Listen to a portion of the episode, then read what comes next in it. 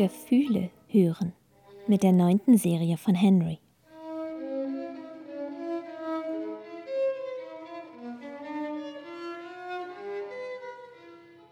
Und mit mir, Tobias Ruderer.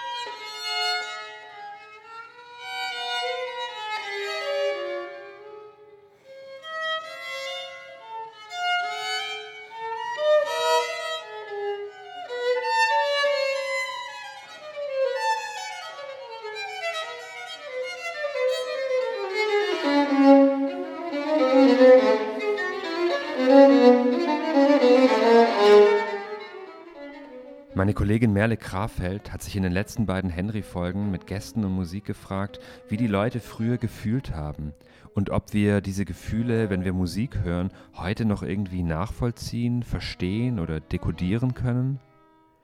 In dieser dritten Folge der Serie hören wir Musik von Helena Winkelmann.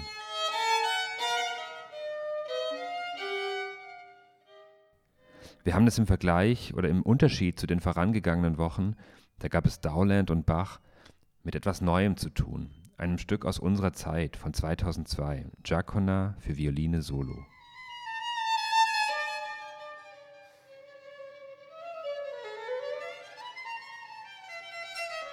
Und trotzdem habe ich das Gefühl, wir kommen um dieses historische Verständnis nicht ganz herum.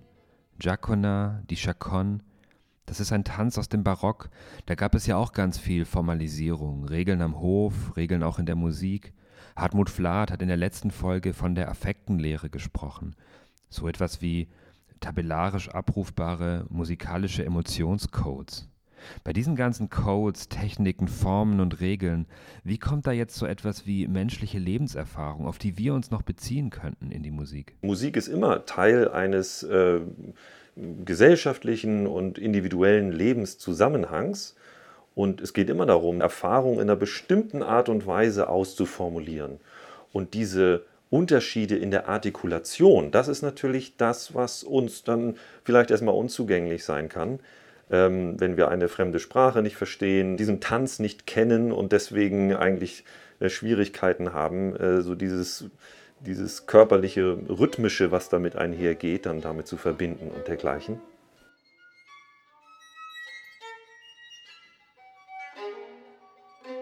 In dieser Henry-Folge zu Gast ist Nikolaus Dirks. Ich bin telefonisch mit ihm verbunden. Er ist in der Nähe von Lüneburg. Ihm geht es in seinen Büchern und seinen Vorträgen darum, die lebenspraktische Seite der Philosophie wieder in unsere Zeit zu holen. Luft nach oben, Philosophische Strategien für ein besseres Leben heißt zum Beispiel sein aktuelles Buch. 2014 erschien Was tue ich hier eigentlich? Philosophisch denken lernen und nebenbei das Leben verstehen. Das wollen wir auch. Philosophisch denken lernen und nebenbei die Musik verstehen. Oder das Musik fühlen verstehen. Aber müssen wir davor nicht das Musik verstehen verstehen?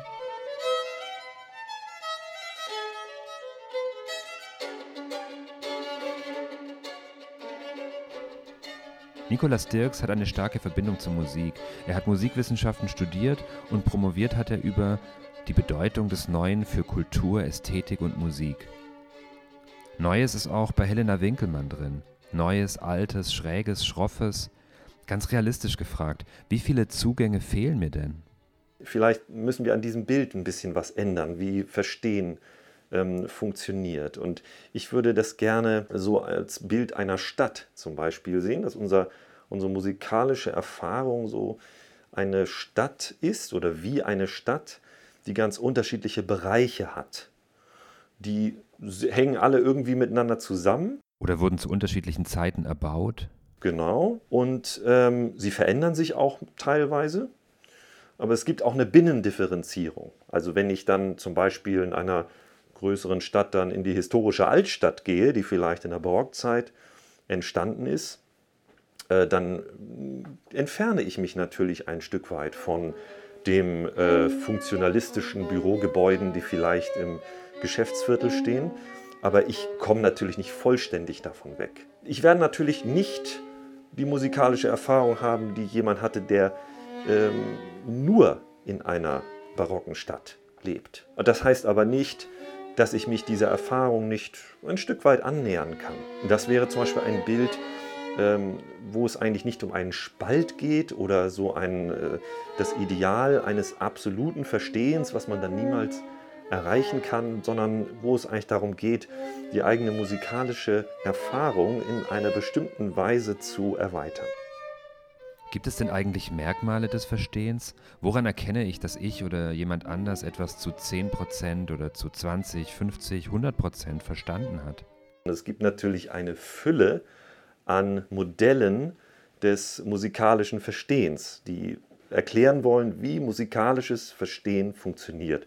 Ne, das sind natürlich psychologische Modelle und phänomenologische und soziologische und so weiter. Die Sache ist, ob so ein Modell eigentlich funktioniert oder ob es unsere musikalische Erfahrung, unsere Lernprozesse und dergleichen adäquat beschreibt, das können wir überhaupt nur beurteilen, wenn wir schon ein Vorverständnis davon haben, was musikalisches Verstehen eigentlich ist. Und das ist ein ein Schritt, der im 20. Jahrhundert ähm, in der Sprachphilosophie, in der Kulturphilosophie gemacht wurde, dass man im Prinzip nicht versucht, immer technisch wissenschaftlicher zu werden und immer komplexere Modelle des Verstehens zu schaffen, sondern wirklich auf das zurückzugehen, was äh, jeder von uns, der diese Frage stellt, eigentlich schon gelernt hat. Ludwig Wittgenstein ist äh, ein wichtiger Philosoph, der mit dieser Bewegung ähm, zurück zum Alltag sozusagen, zum Alltagsverständnis verbunden ist, indem man dann fragt, ähm, ja, woran erkennen wir denn, genauso wie du es gerade getan hast, ganz untechnisch, woran erkennen wir denn, dass jemand eine bestimmte Musik verstanden hat? Ja, das hat natürlich, indem er äh, bestimmte Reaktionen zeigt, wo er, dass jemand zum Beispiel an der richtigen Stelle ähm, sagt, ja, das ist jetzt ja erstaunlich oder die richtigen, den richtigen emotionalen Ausdruck zeigt, der an dieser Stelle damit einhergeht. Ich erzähle immer gern, wenn ich in Japan bin und äh, zum ersten Mal in meinem Leben Nottheater höre und so, ja, dann höre ich und so etwas ja und denke, ja, interessant, ja. Neben mir sitzt jemand, der kriegt plötzlich einen Schweißausbruch, fängt an zu weinen. Ich denke, warum? Ne? Oder zum Beispiel, indem jemand weiß, warum an einer bestimmten Stelle eine musikalische Phrase genau so sein muss und eben nicht beliebig austauschbar ist.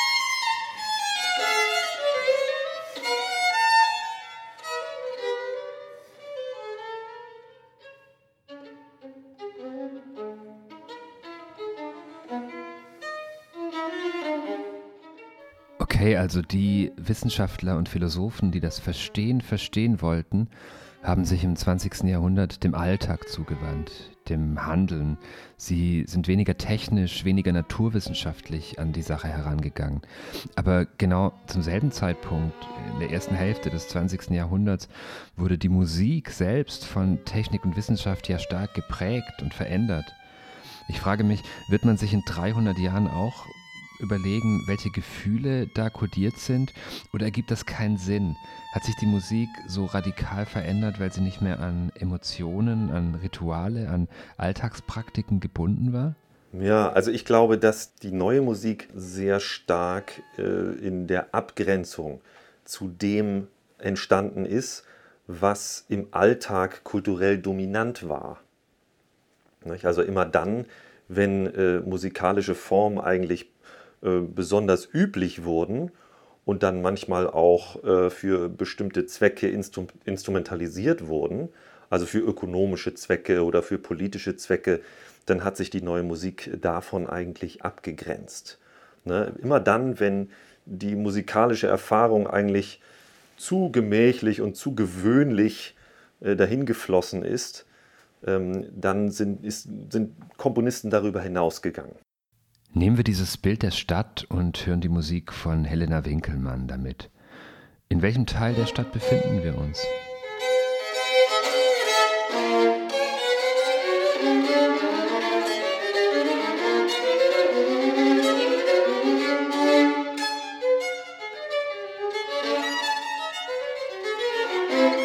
Da sind vielleicht gerade ein paar historische Gebäude gewesen, da sind jetzt ein paar raue Hinterhöfe, wo wir nicht genau wissen, was da produziert wird, wer da arbeitet.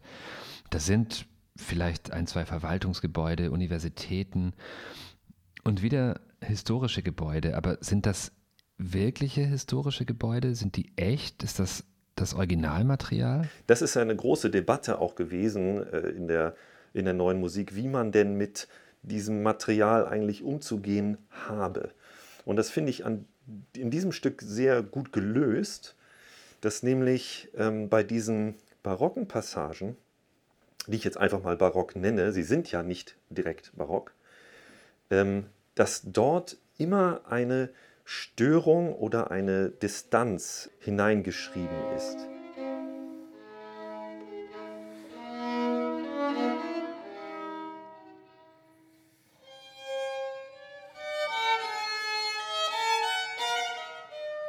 Dass man eigentlich dadurch, dass es ist erkennbar, aber gleichzeitig wirkt es irgendwie fremd oder verfremdet oder anders.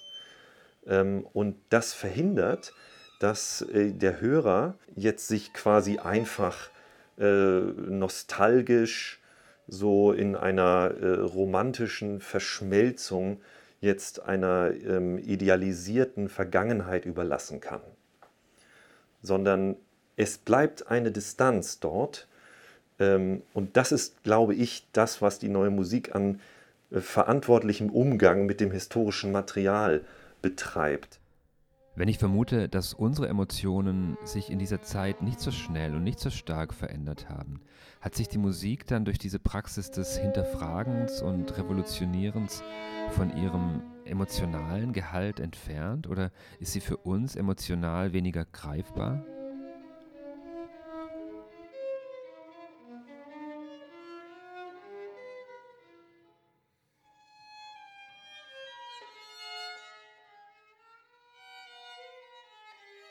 Ich glaube, dass der emotionale Aspekt auch in der neuen Musik ähm, ungemein wichtig ist. Es ist vielleicht nicht das, was man äh, in anderen äh, musikalischen Sparten als Emotionalität so vordergründig äh, bezeichnen würde. Aber ich glaube, es geht äh, immer darum, menschliche Erfahrungen zu gestalten eigentlich. Und da spielen äh, Gefühle immer eine Rolle. Ähm, also selbst wenn es darum geht, ähm, die Gefühle zu disziplinieren, indem man ähm, sozusagen gefühlskalte Formen, äh, eine gefühlskalte Musik komponiert. Selbst dann geht es eigentlich um, äh, um den Umgang mit Gefühlen. Der Punkt ist, dass ähm, es geht ja auch um, um, um Echtheit und um die individuelle Gestaltung des emotionalen Ausdrucks. Und äh, da ist es eben schwierig, in äh, einer sich verändernden historischen Situation jetzt einfach äh, eben Dur-Moll zu nehmen oder äh, bestimmte emotionale ähm, Phrasen, die vielleicht gesellschaftlich als hochemotional äh, kodiert sind, ähm, die aber eigentlich der Individualität und der, ähm, auch der Intensität und der tatsächlichen Direktheit ähm, und der Lebenshaltigkeit von einem die Musik eigentlich haben kann, nicht äh, gerecht wird. Dass häufig so ein Konkurrenzverhältnis ähm, aufgemacht wird, entweder zwischen so einer emotionalen Wärme oder so einer technischen Finesse.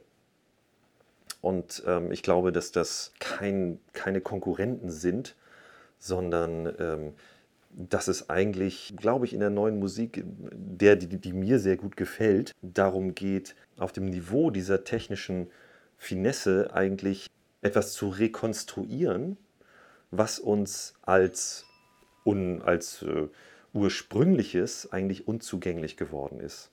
So dass in dieser Rekonstruktion eigentlich die, die, die technischen Mittel zu verschwinden scheinen und dann eigentlich erst dieser ähm, ursprüngliche Ausdruck als transformierte aufscheinen kann. Okay, dann will ich zum Abschluss dieser dreiteiligen Serie vom lebenspraktischen Philosophen schon noch einen Tipp. In welcher Haltung kann ich mir Musik erschließen, wenn ich mir nicht nur Wissen aneignen will? Wie kann ich Musik hören und ihrem emotionalen Gehalt ein Stück näher kommen? Ähm, also was ich für sehr wichtig halte, ist äh, eine Nicht-Abgeschlossenheit des eigenen Urteils.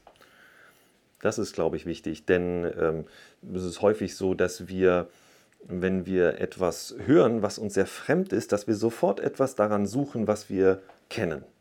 Dass wir erstmal Verbindung herstellen zu irgendwelchen, ähm, ja, zu irgendetwas, was uns bekannt ist.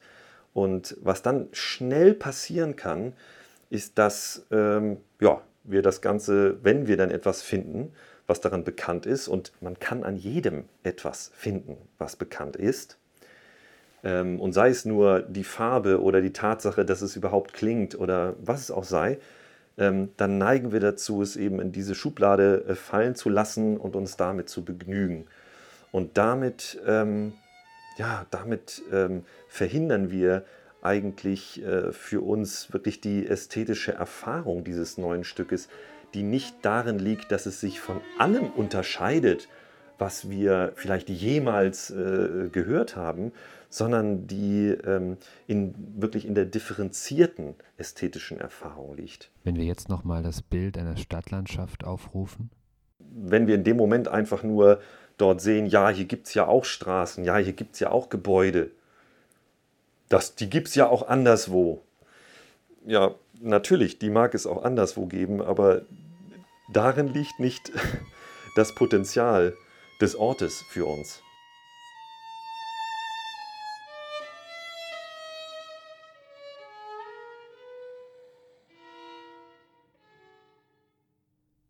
Dieser Podcast ist nur ein Teil unserer Henry App.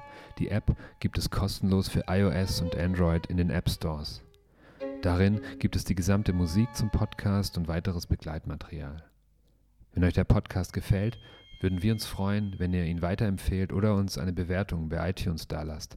Mehr Infos findet ihr auch auf henry.podium-essling.de. Vielen Dank an Jonian Elias Kadesha für das Spielen der Violine und natürlich an Nikolas Dirks für das Interview.